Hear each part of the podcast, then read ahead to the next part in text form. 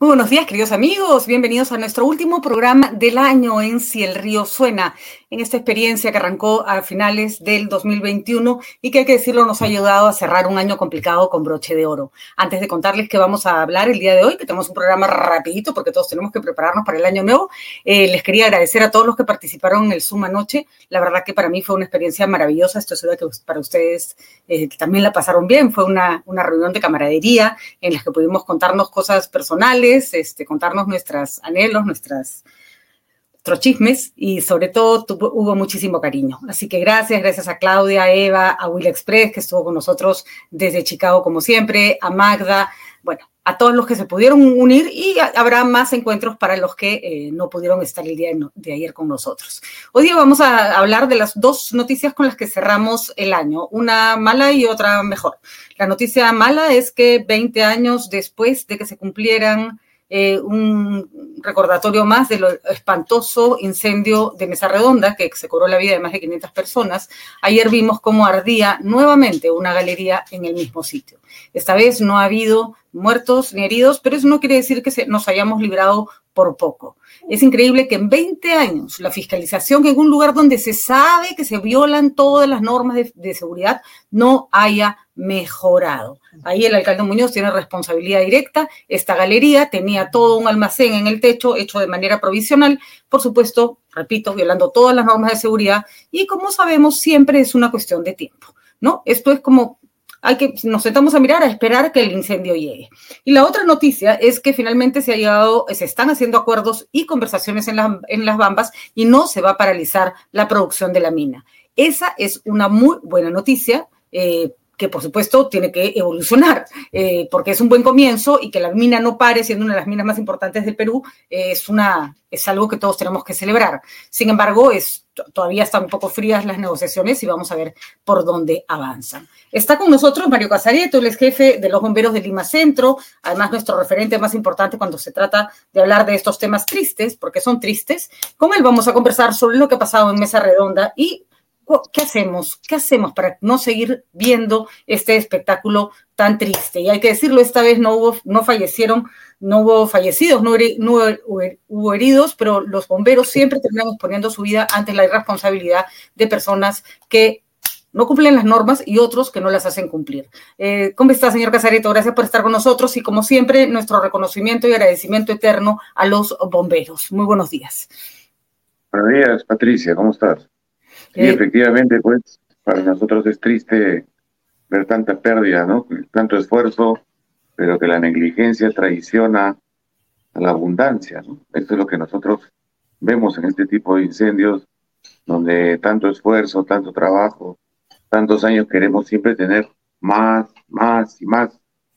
Y esto ha hecho que se construya uno, dos, tres eh, eh, niveles prefabricados atosigados de mercadería que al momento de una emergencia, hasta este momento que estoy hablando contigo, se sigue trabajando. No se puede apagar este, este tipo de fuegos donde mucho material plástico eh, prácticamente se solidifica y a la hora de quererlo apagar, lo apagas por encima, pero por abajo vuelve nuevamente a reavivarse, ¿no?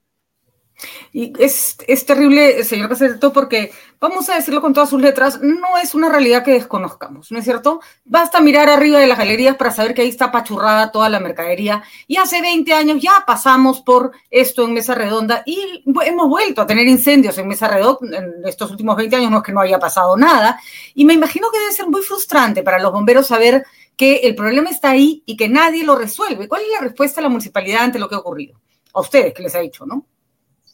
Bueno, la autoridad municipal tiene su función. Nosotros los bomberos eh, tenemos que hacer ver pues estas falencias que normalmente se presentan y que de alguna forma no solamente la autoridad termina siendo responsable, es responsable aquel que sabe que está eh, cometiendo un acto de riesgo, lo siga haciendo. Es increíble que todo el mes hayamos hablado de prevención.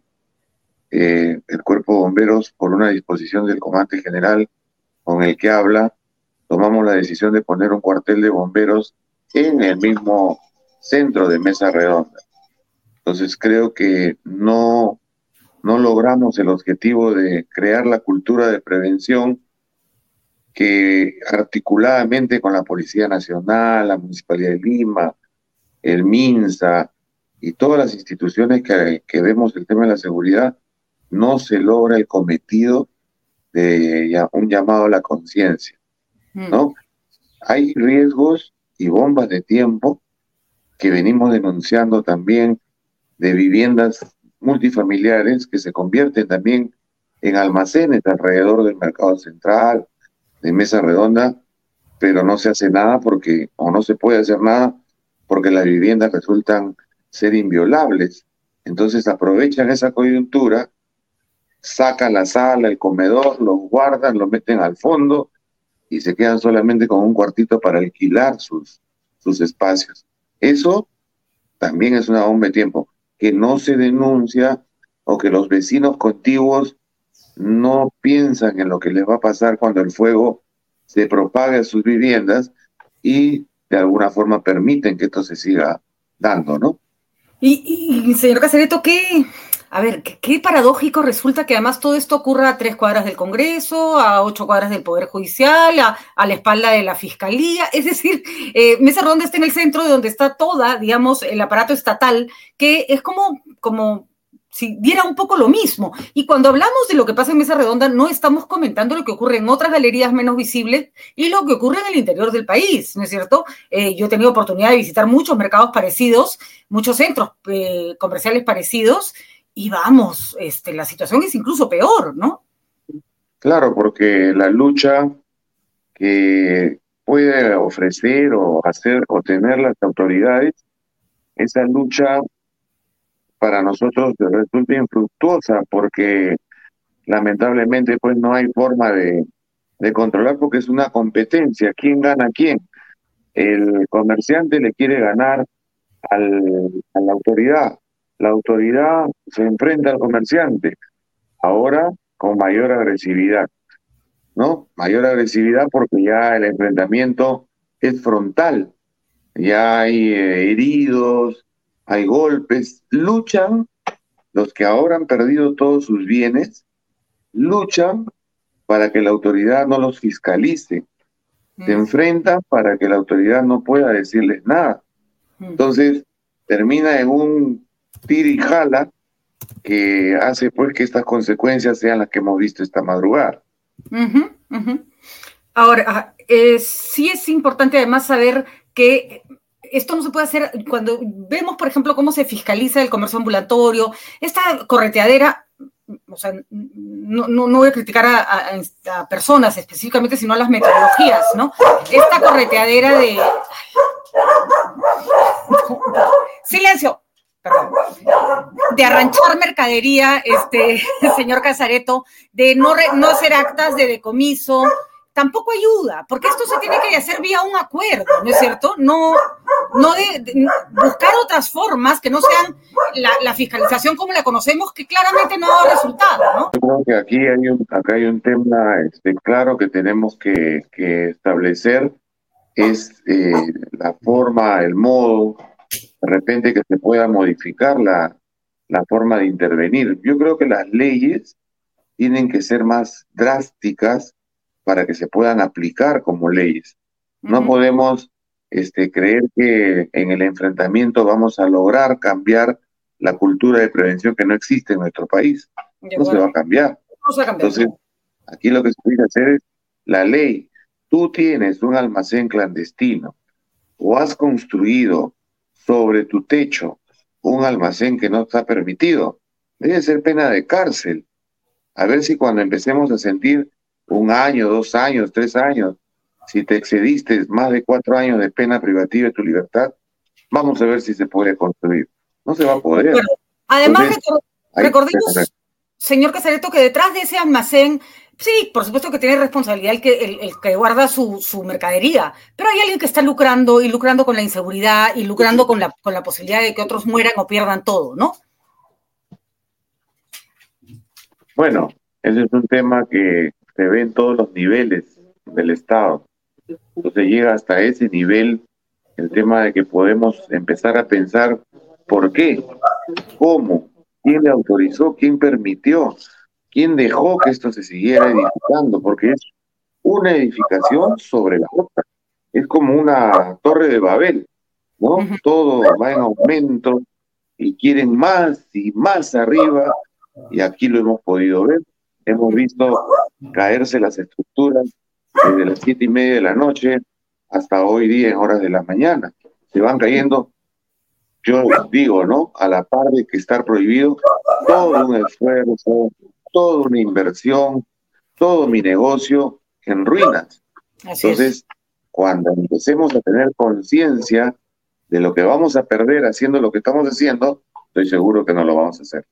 Perfecto. Eh, señor Casareto, aprovecho para preguntarle la situación de los bomberos, cómo van en infraestructura, cómo van en, en equipamiento. Bueno, nosotros esperamos que en algún momento, yo siempre digo, no es el gobierno, es el Estado el que tiene que velar por la integridad física primero los bomberos con sus equipos de protección y en segundo lugar el tema de la infraestructura, las unidades obsoletas con las que seguimos trabajando, tiene que haber en algún momento una decisión de Estado donde los bomberos pues podamos saber que 15.000 bomberos a nivel nacional tienen un uniforme logrado a través del Estado. O sea, pienso que el Congreso de la República, el Poder Ejecutivo, eh, también la empresa privada, pueden hacer de alguna forma la adquisición que tanto anhelamos nosotros, que el bombero de Tumbes y hasta el bombero de Tacna puedan tener un equipo de protección personal. Son 161 años que no hemos visto esta situación. Esperamos verla, no tenemos la esperanza de verla, pero ahí seguimos, bomberos que viven en contenedores aquí en la ciudad capital, en Huachipa, viven eh, en un espacio reducido dentro del mercado mayorista, siendo el distrito de Ate un distrito y, Huachipa también, dos zonas llenas de empresarios y de empresas millonarias, Leche Gloria, Ambet, Alicor. ¿Cómo es posible que no se pongan una mano al pecho y digan, oye, con un millón o dos millones de soles le podemos decoroso los bomberos que puedan tener por lo menos calidad de vida. No hay, este, Patricia. Eh, yo quisiera que en algún momento que tengas tiempo o vayas rumbo a Chosica, desle una vueltita por la bomba de Huachipa. Quiero verla. Yo acabo de ir. Y la verdad que digo, a su madre, qué fuerte somos para tolerar este tema, ¿no? No entendemos eh, hasta ahora por qué se supone que hemos sido un país que ha crecido a niveles históricos y nos ha ido tan bien durante años y no hemos logrado que los bomberos tengan, no puedo creer que ni siquiera un traje. Esa es una deuda que tiene el Perú con ustedes, señor Casareto, y créame que desde acá y desde los medios insistiremos todo lo que se pueda para que esto se haga como debe ser. Nuestro eterno agradecimiento, ojalá que terminen con el trabajo de mesa redonda porque deben estar todos cansados con ganas de irse a su casa como todo el mundo a celebrar su fin de año y este y gracias, gracias siempre por, por el cariño, por que trabajan y por la dedicación. Patricia, feliz año, feliz año para todos los bomberos del Perú. Feliz año. Feliz año, un saludo a todos los bomberos. Muchísimas gracias al señor Casareto. Giselle Guamanista con nosotros. Ella es eh, eh, vocera de la Secretaría de la Gestión Social y Diálogo de la Presidencia de la República y con ella vamos a preguntarle puntualmente a qué, en qué punto van las negociaciones en las Bambas y cómo se puede hacer para sostener que efectivamente la empresa no se retire y que además los comuneros consigan eh, lo que, bueno, las demandas eh, factibles, ¿no? Reales que tienen sobre el tema eh, de lo que ocurre en el lugar. ¿Cómo está Isel? Gracias por acompañarnos. Muy bueno. Ponerte una... ¿Dice? Sí, Patricia, ¿Qué tal? ¿Cómo estás? Bien, Giselle, qué gusto escucharte. Eh, cuéntanos un poco cómo ha ido la negociación en las Bambas y cuál es el futuro de esta negociación. A ver, este ha sido un proceso que se ha estado trabajando en una primera etapa. El MINEM estuvo a cargo eh, hace un par de meses Luego PCM asumió el liderazgo en este proceso con la participación de la Premier eh, Vázquez. Tuvimos una reunión el día de ayer en una comitiva bastante amplia, bastante grande, en la que vinieron eh, diferentes ministros y viceministros a la comunidad de Winninkiri para hacer la segunda parte, ¿no? Eh, la conversación que iniciamos en el gobierno regional el día martes 21 de la semana pasada y pudimos concluir el día de ayer también con la participación del gobernador eh, eh, Jean-Paul Benavente y pudimos eh, lograr un acuerdo interesante con la presencia de muchas de las comunidades que estuvieron ahí presentes. ¿Cuán sostenible es este acuerdo, Giselle? ¿Hay alguna, algún plazo perentorio que, en que las comunidades esperan alguna respuesta a la minera o estamos hablando de una negociación a largo plazo?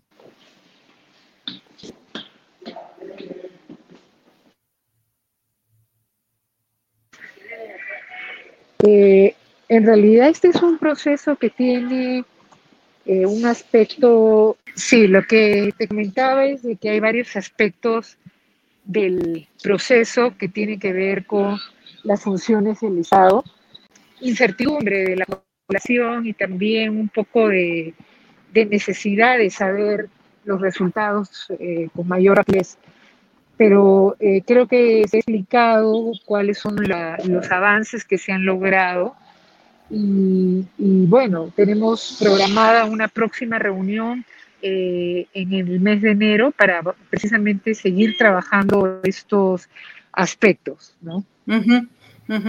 Y solo para, terminar, Giselle, porque no le escuchamos eh, bien, ¿qué fue lo que cambió esta vez para que las personas depusieran su, vamos, su, actitud de protesta y decidieran eh, sentarse a seguir dialogando con la minera? Yo creo que para el diálogo hay que tener mucha insistencia y seguir mostrando gestos que vayan eh, construyendo la confianza. Allí, por ejemplo, el manejo del proceso de la Premier, eh, los gestos que ha dado, la presencia de toda la comitiva, eh, el diálogo que se ha ido dando constantemente de forma persistente, eh, ha ido generando mayor nivel de confianza, que es lo que ha finalmente primado. Eh, los líderes comuneros han expresado su voluntad también de seguir dialogando y esas son cosas que, van contribuyendo al proceso. Perfecto. Bueno, Isel, la mejor de las suertes en este largo proceso de eh, negociación, aunque la idea es todos tengan finalmente, queden satisfechos, que la minera pueda seguir trabajando, pero que también las comunidades encuentren, ¿no es cierto?, la posibilidad de, eh, de, estar en un entorno que les resulte agradable, tranquilizador, ¿no? Y no siempre en zozobra. Sabemos que la zona ha estado siempre convulsionada y que se arrastran problemas de muchos años. Muchísimas gracias y ya tendremos oportunidad de conversar con más calma el próximo año para ver justamente todos los temas de conflictividad social, Isel.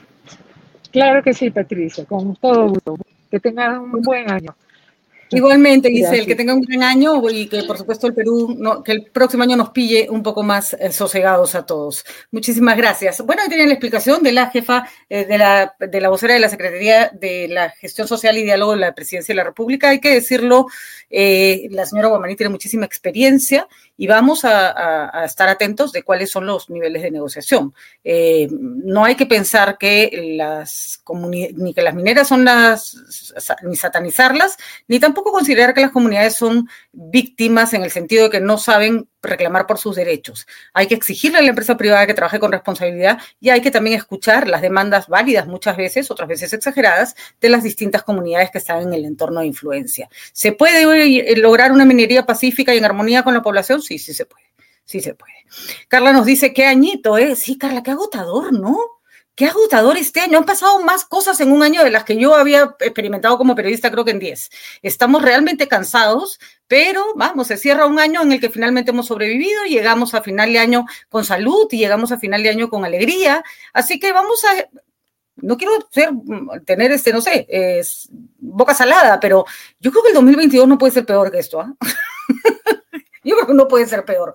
Por lo, pronto, recuerden que no pueden ir a la playa ni hoy ni mañana, no regañen, ¿no es cierto? Igual van a poder ir a la playa si vamos en orden el resto del año, un día más, un día menos, no hace la diferencia. Y les doy mis mejores deseos de Año Nuevo a todos los que nos escuchan, a todo el equipo de Sudaca, eh, que hace posible que este trabajo que hacemos con Fátima salga adelante todos los días. Así que chicos, feliz año, Gracias por estar con nosotros. Un feliz 2022. Mm, y ahí tenemos la foto del Zoom de ayer preciosa que Fátima nos sacó. Así que la voy a poner de fondo de pantalla para recordar que siempre están ahí. Carla nos dice que salió positivo a COVID y está feliz porque tengo tres, tres vacunas. Carla te va, te va a coger como un resfrío nomás. Así que quédate en casita, aprovecha para descansar y, sobre todo no te acerques a personas para que... Eh, para que pueda, para que no, no estar contagiando, no estar espaciando el, virus. El Omicron es absolutamente contagioso y por favor vacúnense, vacúnense para salir de esto de una vez por todas. Feliz año Eduardo, feliz año Magda, feliz año Will, feliz año a todos. Gracias por habernos acompañado. Los quiero.